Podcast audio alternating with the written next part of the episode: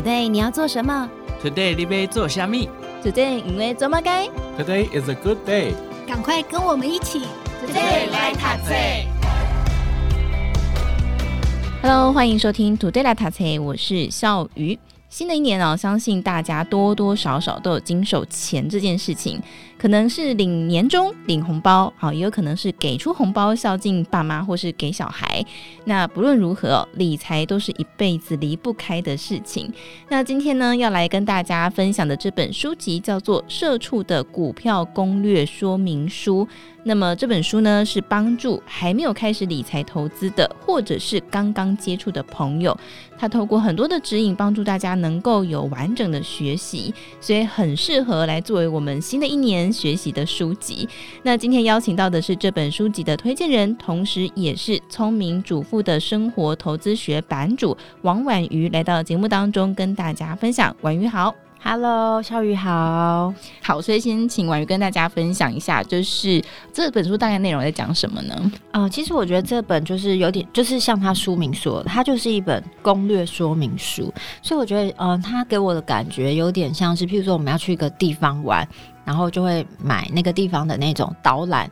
有点像导览手册的感觉，所以呢，它有很多蛮基本的东西在里面。所以呃，包括说，哎，一些你可能，譬如说出去玩呢、他可能会说，哎，你譬如说，你要去北海道，应该要准备一些什么样的衣服嘛，或者是嗯，你如果要去滑雪，你要准备什么样的装备，或者你今天要去露营，你要准备什么样的器具，这都是完全不一样的。我们要去什么地方，就要准备不同的东西，然后要带的交通工具也不一样。对，然后要买的机票是比较便宜的还是比较贵的，然后你的行李要怎么整理？其实我觉得它就是有点像是那样子的攻略说明书。嗯，对，所以我觉得它是一个还蛮适合大家入门啊，或者是说你。可能有一点点投资经验，我觉得也还是适合。就是因为我们在学习的时候，哎，我们可能会比较偏近于一个你可能目前比较喜欢的方式。嗯，可是呢，如果你想要了解说，哎，那其他的一些基本的概念，其实它还是一个蛮好的一个，我觉得算是入门的导览手册这样子。对，它有一点把各式各样的工具都稍微给你。浏览过一遍，对对对，那你就可以从中去找一个最适合你自己的标的。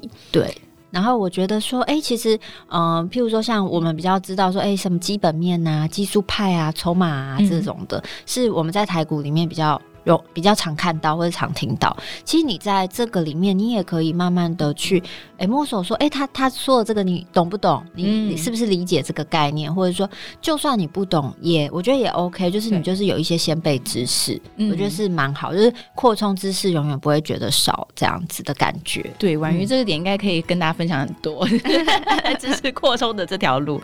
好，不过因为我们知道，其实婉瑜呃自己也是有这个在投资嘛，那刚私下聊了一下才发。发现说哦，婉瑜其实其实尝试过蛮多不同的类型的投资，你要跟大家分享一下你的这个寻找自己投资的确立之路是怎么这个心路历程。好，我我我觉得其实一开始大家想要投资都干嘛？就是不不就是想赚钱嘛，对不对？对，应该没有人会有第二个答案吧？对，想赔钱，想赔钱，对，应该没有，真的就是大家投资都是想赚钱。可是呢，嗯、呃，我觉得这个赚钱当然是一个很大的目标，也是大家算是共同的目标。可是到了中途，你就会发现哇，有好多分岔路哦，我到底。要往哪里去？那这么多年下来，然后加上说，哎、欸，我现在也也呃遇到一些同学、粉丝，或者是甚至咨询的个案。嗯，其实我觉得一个很根本，一个算是基础，就是我们呃要找到适合自己的投资风格的一个关键是。你想要过的是怎么样的生活？嗯，对，就是你要赚钱，那你要赚多少钱？那每个人都说越多越好。对，那个那个多，你要付出多少的成本？你有去算过吗？你有知道要怎么达到吗？然后它当然会衍生出来很多的，就是方法。但我觉得这个试错过程是必须的啦，是必经的。嗯、可是，但是我觉得，呃，如果真的想要比较稳健的话，我们应该先打好一个基础，然后在这个基础之上，你可以慢慢的再去做尝试。嗯、我觉得这样是一个，因为我我其实之前有认识一些股友，诶，譬如说我我们那时候可能一起在社群里面乱讨论啊、乱试啊、乱买标的啊、然后乱听名牌啊，然后就跟着乱操作，这样就是一团乱。可是两三年过去了，诶，我慢慢觉得有一点心得，他还在继续。乱弄一通。嗯、其实很多人是这样子，对、啊，两年、三年、五年，四十年都这样，对对呀。过了很久，他依然没有找到一个路径或者是方式，他还是东听西听，也不知道到底有没有赚到钱这样子。其实我觉得这是大部分人的困境、欸，哎，就是说，哎、欸，我也学这个，然后我也听过很多。到处去上各种不同老师的课程，也学的颇有心得。你如果跟他讨论，他也可以跟你讨论出一番来。可是真的问他你在操作上怎么样的时候，他就说：“哎呦，不敢呢、欸，就白缴学费。”对，对，他就是可以讲的一口好股票，可是他实际做他还是不敢操作，或是他就是迷失在当中。呃，这这个老师的方法这样，因为有时候。呃，不同的门派可能会有一些抵触的部分。对对对，没错。然后，那你是怎么样确定说，OK，我今天我找到这个是我适合的，然后是我想要的？其实我觉得排除法还是一个蛮蛮好用的啦，因为嗯、呃，就是刚才节目前有跟小雨聊到嘛，因为其实我很多方法都试过，包括里面说什么葛兰碧法则啊，我还去上过波浪理论，这个我之前常讲，波浪理论超玄的，我到现在还是觉得似懂非懂，但又好像有点懂，又又煞有其事这样子，对。然后包括说，哎、欸，当冲我其实也做过，可是那时候就顾小孩啊，那、欸、那之前也上节目也有跟大家聊到，就是。当冲啊，会就是一个不注意买都会按成卖，因为你太紧张了，卖也会按成买。啊，小孩又在那边哭，然后呢，不然又哎、欸，那时候我小朋友还小嘛，那时候就是很密集的也尝试了很多方法。我就说，哎、欸，他去 他拉个屎，我的我的我的钱也被跟着 跟他一起洗屁股变黄金了，对，一起冲掉这样子。所以你就会发现说，那随着他长大，他需要越来越多越多的时间陪伴，就会知道说。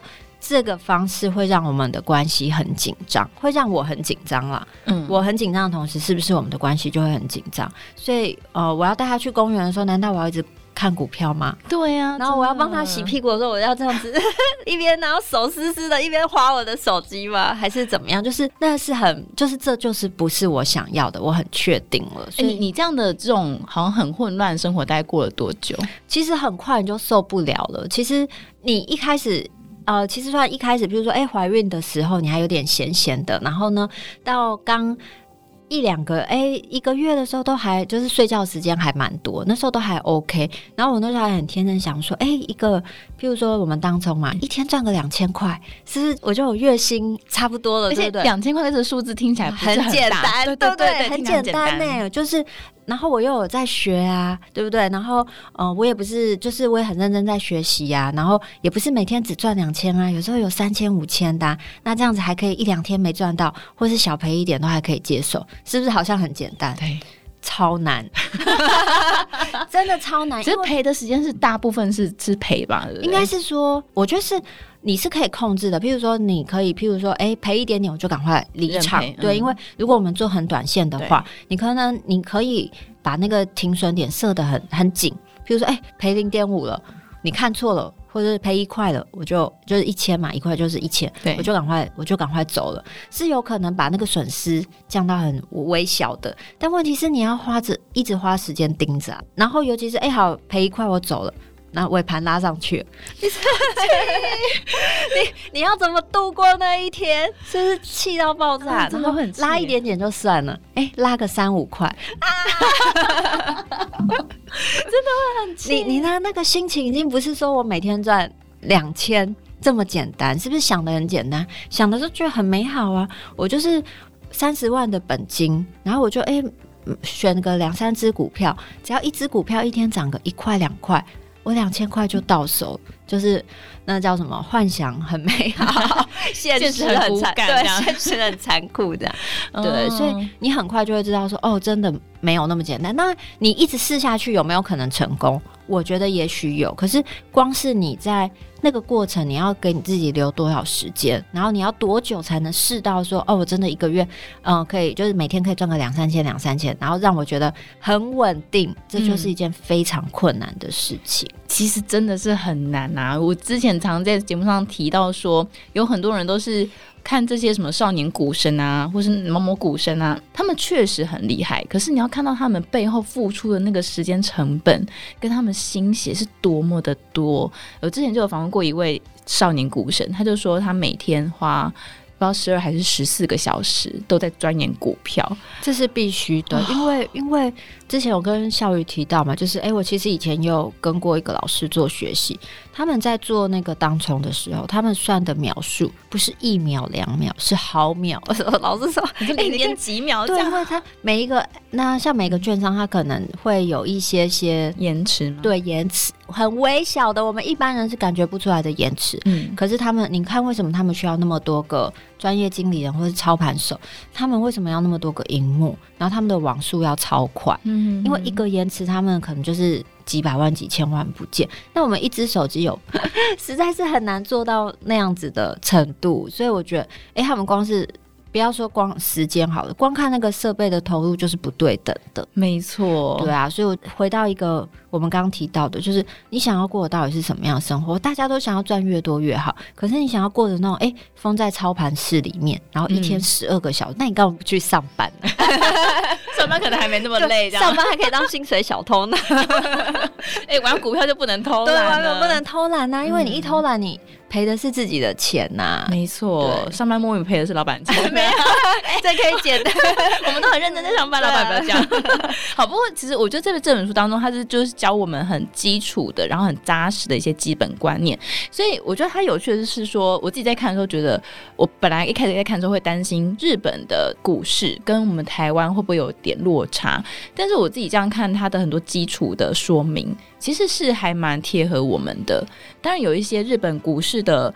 呃，比方说开盘时间啊，或者他们的下单方式会有一点点不同，可是大致上来说，你的这个投资概念是可以透过这本书建立的。对，我觉得可以。就是他这本书，因为我其实也看过一些日本的书，我觉得日本的那个投资环境的确跟我们不一样，嗯，所以要落地的，就是要落地到台湾人的这种投资思维的时候，的确是好像有一点点隔阂。不过我觉得这本书它就是像我们刚说，就是很像是一个。在地人的那个导览，所以呢，普罗大众都还蛮适合，就是它的那个普遍性还蛮高的，所以我觉得这这一点是还蛮适合。就是哎、欸，你想要多方尝试之前，你总要有一个导览，不是就是这样子裸身这样冲进去，裸身，你要有一些武器装备，对不对，对？而且因为作者他本身也是从研究生出来之后才开始做投资，所以哎、欸，光是他这个这个背景，我就觉得跟大部分人其实是蛮接近的。然后他有在呃。日本 YouTube 上面有这个投资理财频道哈，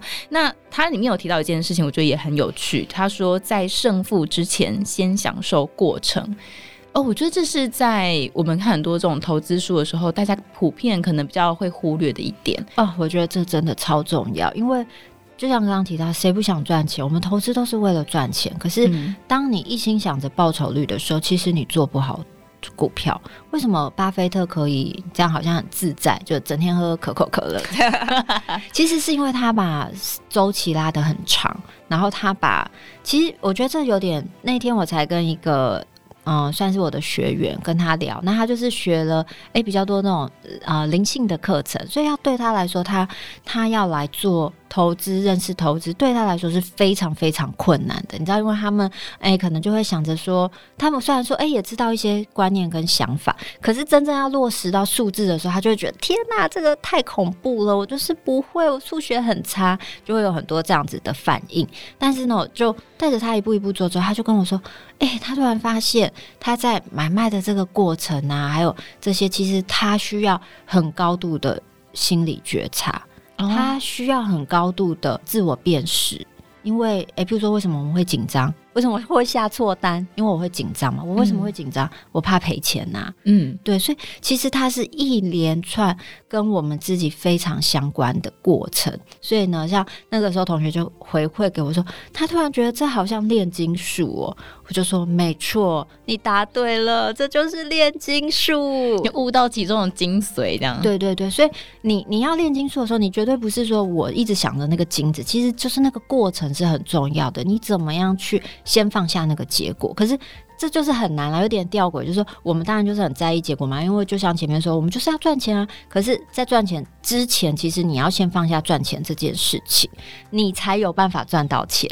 这就是一个，也不能说神秘啦，可是我觉得它是一个我们一个心理的过程。嗯、所以我觉得，嗯、呃，作者他一开始就提到这本书，其实也让我眼睛一亮，因为很其实真的很少书在提这个。虽然说，哎，我们也会看很多很经典，他也讲很多心法的东西，可是呢，嗯、呃，我觉得他是以一个是。因为因为呃，譬如说很大神的等级在讲这件事，我们就觉得哦，他太玄虚了，或者说好像哦，你当然可以做到这样。可是当他在写这个时候，就是说，哎，对，就是这样子。就是如果你真的有呃很实操的经验。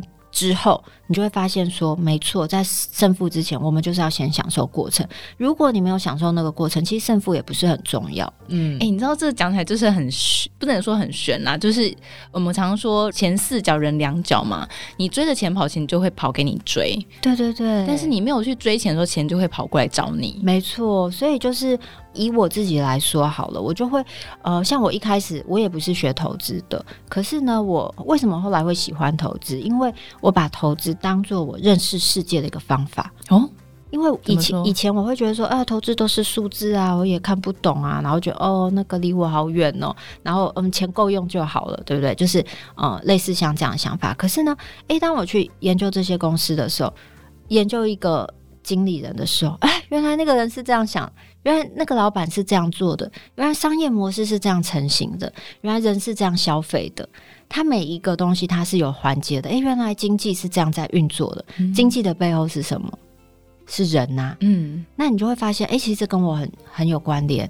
是很接近的，所以这个过程其实我觉得是很有趣的，所以我就不会说哦，我都是在算那个财报，然后财报我又不是会计系的，然后又那个技术分析什么跳上去又跳下来的，那什么线呐、啊？那 个那么多条线，跟欧阿米刷差不多，密密麻麻一整排有没有？对，所以你要抱着那种哎，这个很好玩，这是一件有趣的事情，嗯、我透过这个事情来认识世界。投资它就是一个工具，那但每个人认识世界方式不一样。也，有的人可能透过音乐嘛，有人透过艺术，有人透过文学。其实投资也是认识世界的一种方式。当你可以呃享受那个过程的时候，当然赚赔还是很重要啊。可是你就会觉得说，诶，你在里面不是只剩下数字，不是只剩下报酬率，反而比较容易赚到钱。哎，你这样一讲，我就想到有一句话说，不是得到，要不然就是学到。对，你没有得到钱，但钱很重要。但是你如果没有得到，你就是学到。对，但是你学到之后，你就会得到啊。哎。是不是？对对，所以我觉得它是一个循环的过程嘛，就是哎，你一边学一边得到，一边得到的时候，哎，你要一边学到，它会慢慢的渐进。嗯、如果说你的投资的基础打得好的话，它其实是一个渐进往上的过程。对，所以像这本书，他在提到呃，因为他有在教基本面跟这个技术面嘛，那他有提到教大家怎么看 K 线。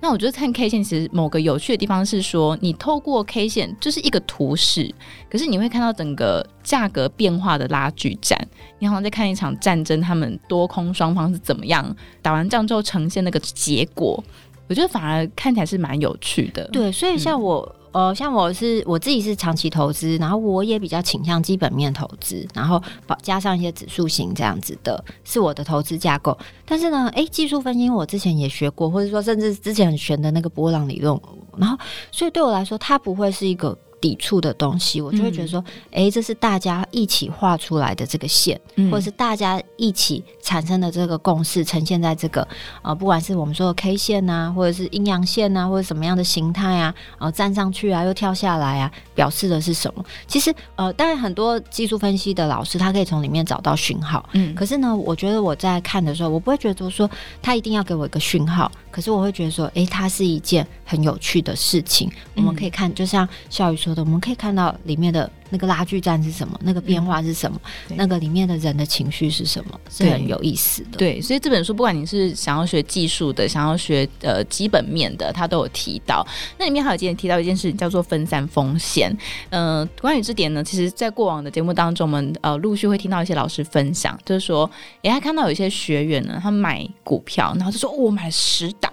然后十档全部都电动车，这样，那你干嘛？对对对，但很多人都觉得我分散风险的意思就是我买很多档，那这个到底什么才是正确的呢？其实我觉得分散风险的一个呃算是教科书的版本好了。其实最重要就是低相关，所以像我有遇到同学说，哎，我又买零零五零了，然后我还又买台积电，哎、嗯，我说这样子算下来，你的台积电可能占你的整个组合快要七八成哦，嗯、对不对？然后啊，他说啊，这样不算分散风险，这样当然不算，因为台积电占比就很重，对，台积电占比本身就很重，那你又在加重台积电的个股的部分的话，你就是重上加重啊，那。嗯但不是说不行，可是我就说，这是你想要的吗？那如果那么重，你已经那么看好了，那你干嘛不去单压台积电就好了？哦、对对，所以呃，这个是你要去思考，而不是。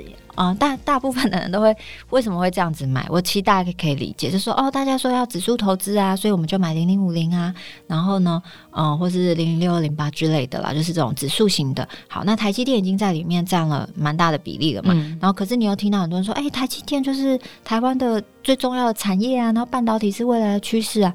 然后又有很多老师就是还蛮推荐台积电。那当然，台积电也是一个很好的公司，没错，我不是在说它不好，嗯，只是我们在说投资组合这件事情的时候呢。你又再把它，因为这样，你就再把它加进来，你就没有去想到说，你的思考只有两个点，就是诶，第一个别人说指数型投资很好，第二个别人说台积电很好，然后你就把它都吃下去了。嗯，可是你没有想到你消不消化得了？对，就诶，这个很好吃，那个也很好吃，你就全部都吞下去。可是你没有想到说，诶，光是这样子，你在台积电在你的投资组合里面，可能就占了七八成，这是你可以接受的吗？其实这感觉很像是说。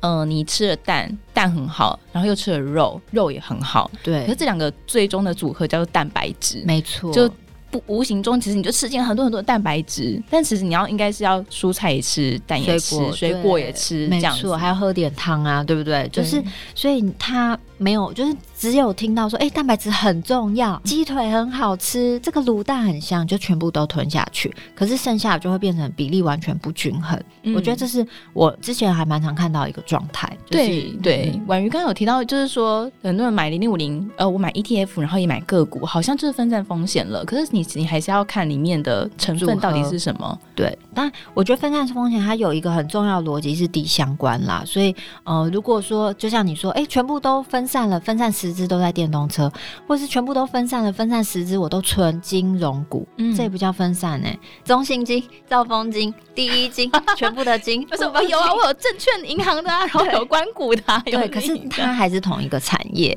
然后你就说，哎、欸，配息什么不同的时间配还是什么，这都不叫分散，因为我们分散一个很重要的原则叫做。低相关。那我想要跟大家沟通的第二个就是，嗯，哦、呃，要有个你要评估的是个人承担的能力。就像，哎、欸，你买零零五零又买台积电，可不可以？可以啊，我就是缺蛋白质，我就是需要嘛。那这样 OK。可是如果你没有评估到个人的承担能力，那其实也跟地相关，其实也不是那么重要。就是你个人的承担能力，你根本没有思考进去。嗯、所以我觉得个人的承担能力放在第一。第二，我们在检视的时候，哎、欸，你真的想要做到风扇，你就要用地相关这个标准来衡量。嗯，对。其实我们这样延续就要讨论到另外一个话题，就是呃，关于投资组合这件事情，到底什么叫做投资组合？然后新手一开始要怎么样建立呢？嗯，我觉得呢，投资组合实在是一个非常大的学问。其实我。一直到现在，我也觉得我还在调整。可是呢，我是在我的框架中做调整，所以我有我自己的，譬如说，嗯、呃，像比较常见的说卫星持股或是核心持股，我觉得这就是一个还蛮标准的投资组合的概念。嗯，然后再来呢，我觉得要给大家一个另外一个观念是，投资组合它本身是一个动态调整的过程。所以它本来就会有变动，呃，你很难说哦，我这样子定下去买下去之后就是这样子，嗯、因为可是股票会有涨跌嘛，所以呢，你的投资组合一定会变动。就算我们说的指数型的股债平衡，它也是一种投资组合，可是呢，它会随着诶股票的涨跌或者是债券的涨跌，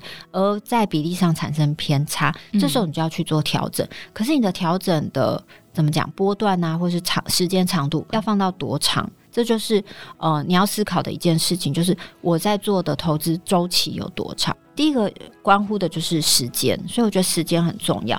第二个就是呃，我觉得这书里面它是写的蛮好的，在五十一页，我觉得也还蛮适合给大家参考。他说呢，就是资金、目标跟时间。像时间我们刚刚讲过了，再就是目标，你的目标到底是积极型的？还是保守型的，还是稳健型的？然后你设定的期待是多少？这也跟你的投资组合有关。呃，像前两年那个资金行情比较热络的时候，我就也有潜入一些社群里面，那里面也很多那种工程师啊，然后医生啊，他们都最爱什么？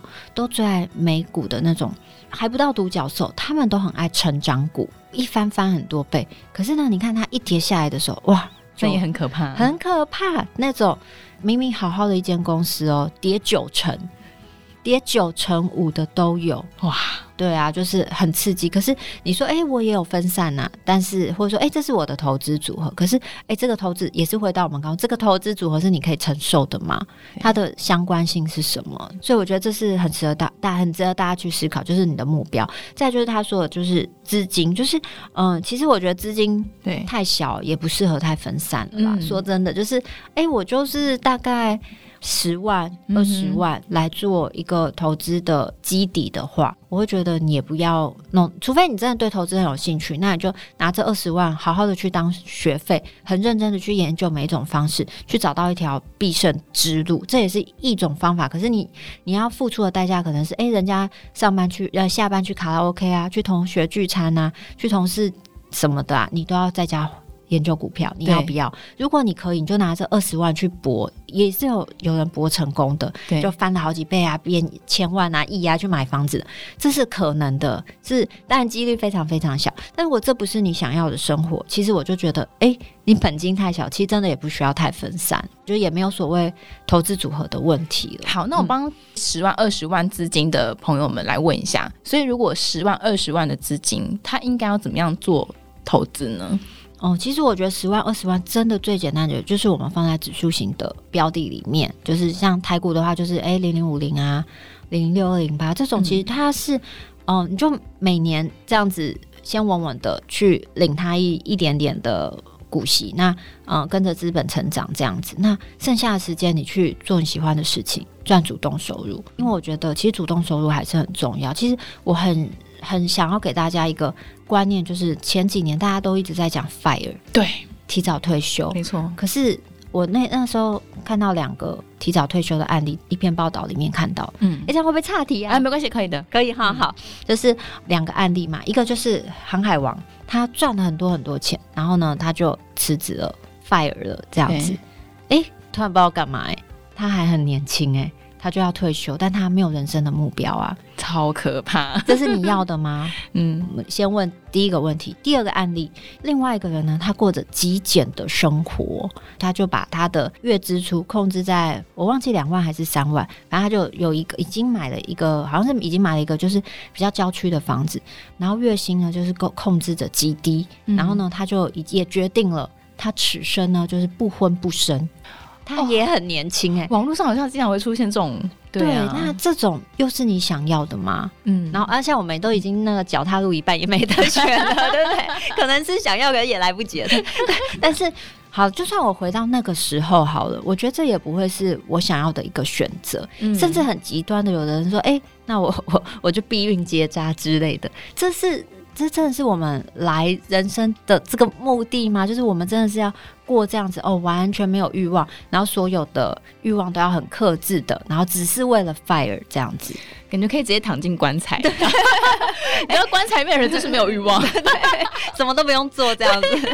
对，然后我就觉得，嗯，就是也是问号啦。那或者是说，哎，真的赚了很多钱了，可是没有目标。一个是很多钱，你有很多欲望都可以实现，可是你。真的有需要？哎，那么多包包，那么多车子，那么多房子，对，对这是你想要的吗？或者是说，哎，你真的什么都不想要？嗯，完全什么都不要。对，然后就是只要吃喝拉撒睡，这样就好。这也是你想要？我觉得，嗯，我看了这两个案例，其实我那时候感触还蛮深的。我就觉得，哎，我们在追求的 fire，难道最终是这种样子吗？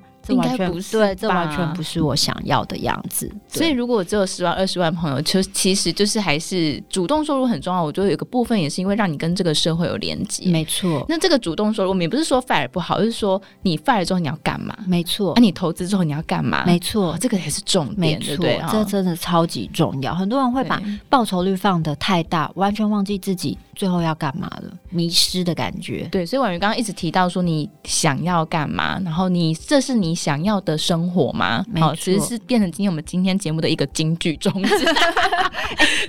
有有离题吗？没有，OK 的，OK 的。因为其实讲到这个呃投资这件事情啊，呃，在台湾最近很流行 ETF 嘛，嗯嗯嗯，那。也很流行所谓的月配息的商品，嗯、那大家都很喜欢，就觉得哦，我每个月都领到零用金的感觉，然后也会教大家，比方说你要买哪几只 ETF，你就可以搭配起一个月配息的组合。但当然有很多不同的做法，对。但作者呢，在这本书当中，他很直白提到，他觉得这是这个叫做甜蜜的诱惑。那他也直说呢，这是不能买的，他是说的是基金啊，哈、嗯，他说这个是不能买的基金代表。那因为我自己也有在买基金。但是我不是买月配息的，为什么他会说这个不好呢？嗯，我我其实这个呃，我有先看到访纲嘛，所以笑鱼在提这题的时候，我的确这个问题我也思考过蛮久，因为以前呢，这今年真的月配息比较夸张了，以前还只是配息而已哦，嗯、以前只是直利率，然后我说哦，我每年每年配配配，然后五趴六趴。就还不错这样子，但今年哦更是那种如火如荼的 要变。我就想说，哎、欸，那要不要季？现在是以前之前有季配嘛？因为从台积电开始，它的那个股息拆分变季配，然后哎季配那变月配，我要要不要周配？要不要日配？每一天都配。但请问有一个重点，钱从哪里来？每天都配好不好？好啊，谁不想要？哎、欸，躺着又有钱进来。可是重点是配息的这个钱。它是从哪里来的？对，对，所以我觉得要去思考这件事情很重要。配息可不可以？可以啊。可是，嗯、呃，我我觉得要回到一个，就是你配息的结构到底是什么？嗯、你是随着公司成长，然后你获得的这个配息，还是呢？哦、呃，像有的是左手配右手。其实像早期有很多呃那种比较结构复杂的基金，它其实就是拿你的本金来配。那这种真的非常糟糕，嗯、就是最后你的本金越来越少啊，你配了那么多。然后哎，就 本金都没有了，那这个配息结构本身就是有问题的，所以我觉得大家真的要嗯很练习的，就是你要用全局观来思考，对，就是哎你。配息可不可以？可以，像我不会觉得说，呃，配息就一定不好。虽然我自己是比较喜欢资本成长的，嗯、对，但是呢，因为每个人的生活条件不同嘛，譬如说，哎、欸，我们每个月养要养小孩啊，小孩每个月就是要付注册费啊，什么啊，不是注册费啊，月费啊，学费啊，又要上才艺课啊什么的，我们当然会希望说手头宽裕一点，因为这个跟现金流有关。所以呢，你现金流过不下去的时候。其实资本利得对我也没有什么意义，嗯，老实说是这样子，就是所以呢，如果说，诶，我每个月可以多一点钱进来，让我的心情比较安定，那资本利得呢，可能少一点，其实我觉得你的那个安全感、安心感、愉快感是无价的，哦，所以我不会觉得说。月配息啊，或者说你去追求配息是不好的，或是啊、呃、是像他说的这么的严重，嗯，但是的确以长期来说，以数字来说，我们是比较喜欢成长的，因为呃，如果你想的思考的是一个退休金或是一个长期计划，那你应该要放弃这种。短期的甜蜜诱惑，但是如果说，哎、欸，我现在的确需要支应一些生活啊、房贷啊、小孩的费用啊、生活费啊，那我觉得这也无妨。甚至有的人，哎、欸，他已经退休了，我每个月也是要要跟朋友喝个茶吧，对不对？我也是要看个电影啊，要去麦当劳坐一个下午啊，对，没错，那也是要钱的嘛，对，对，对，那。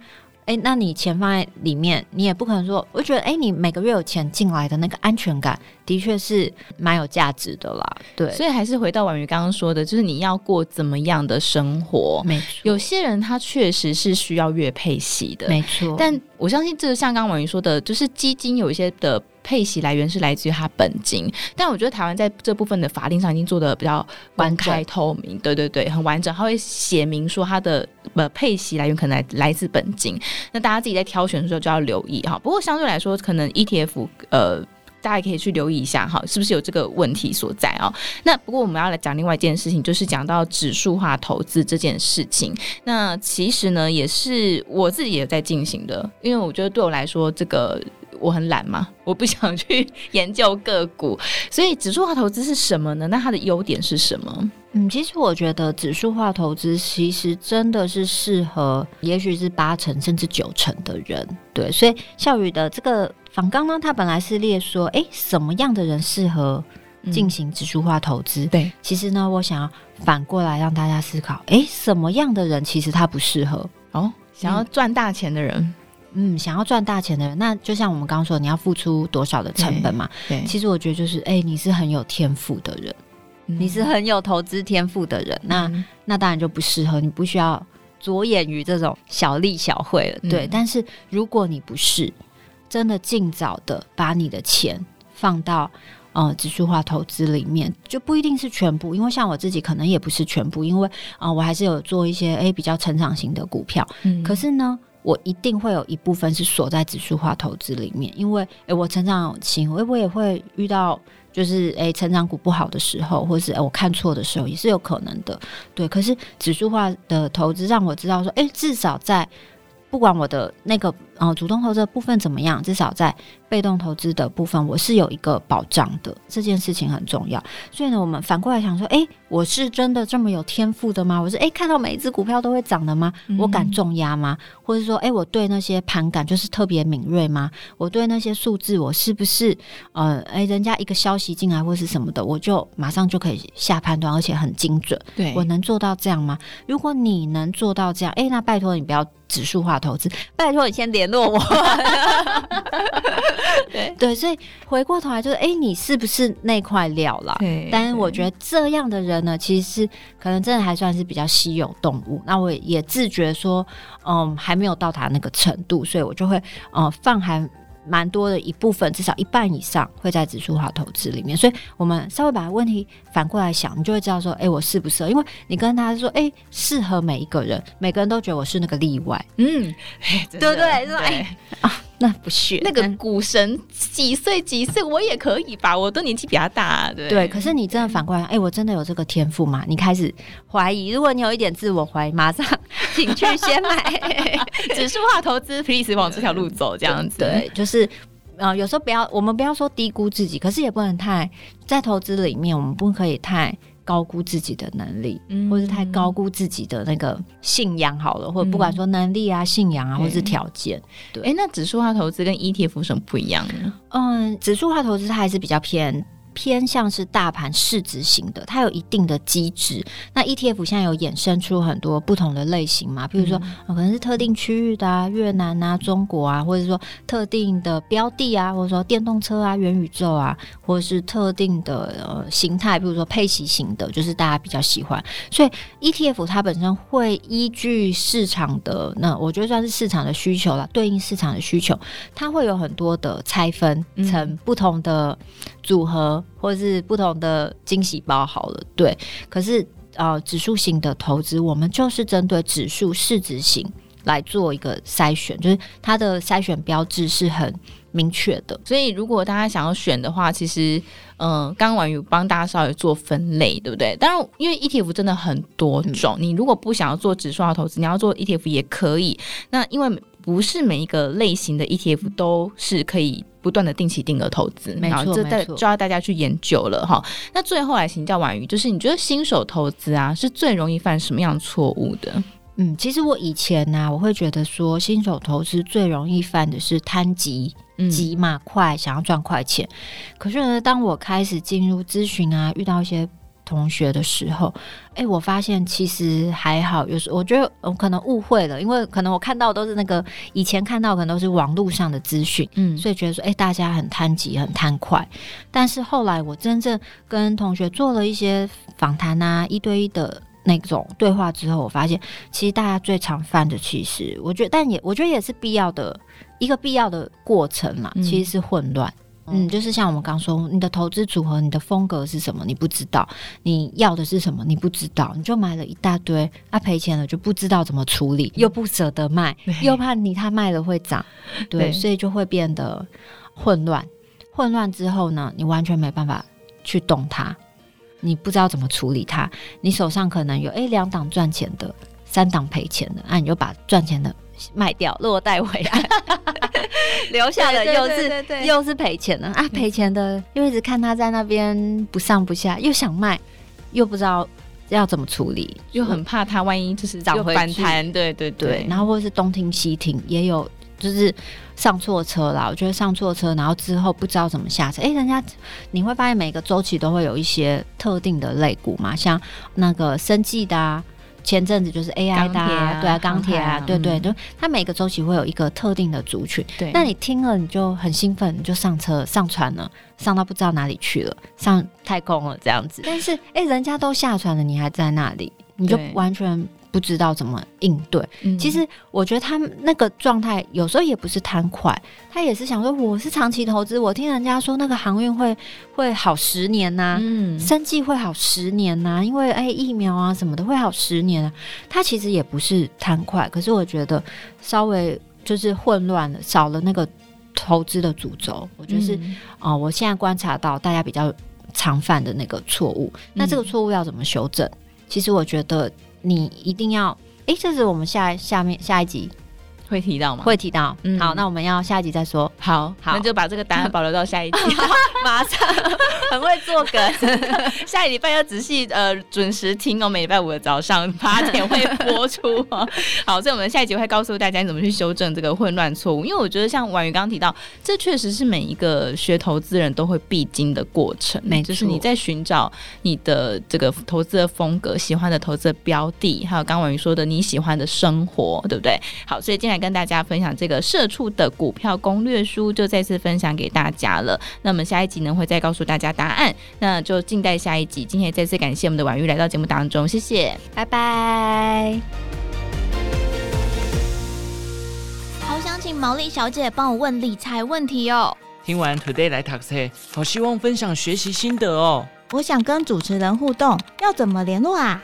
编辑室好好说的报道太棒了，我也想回馈耶。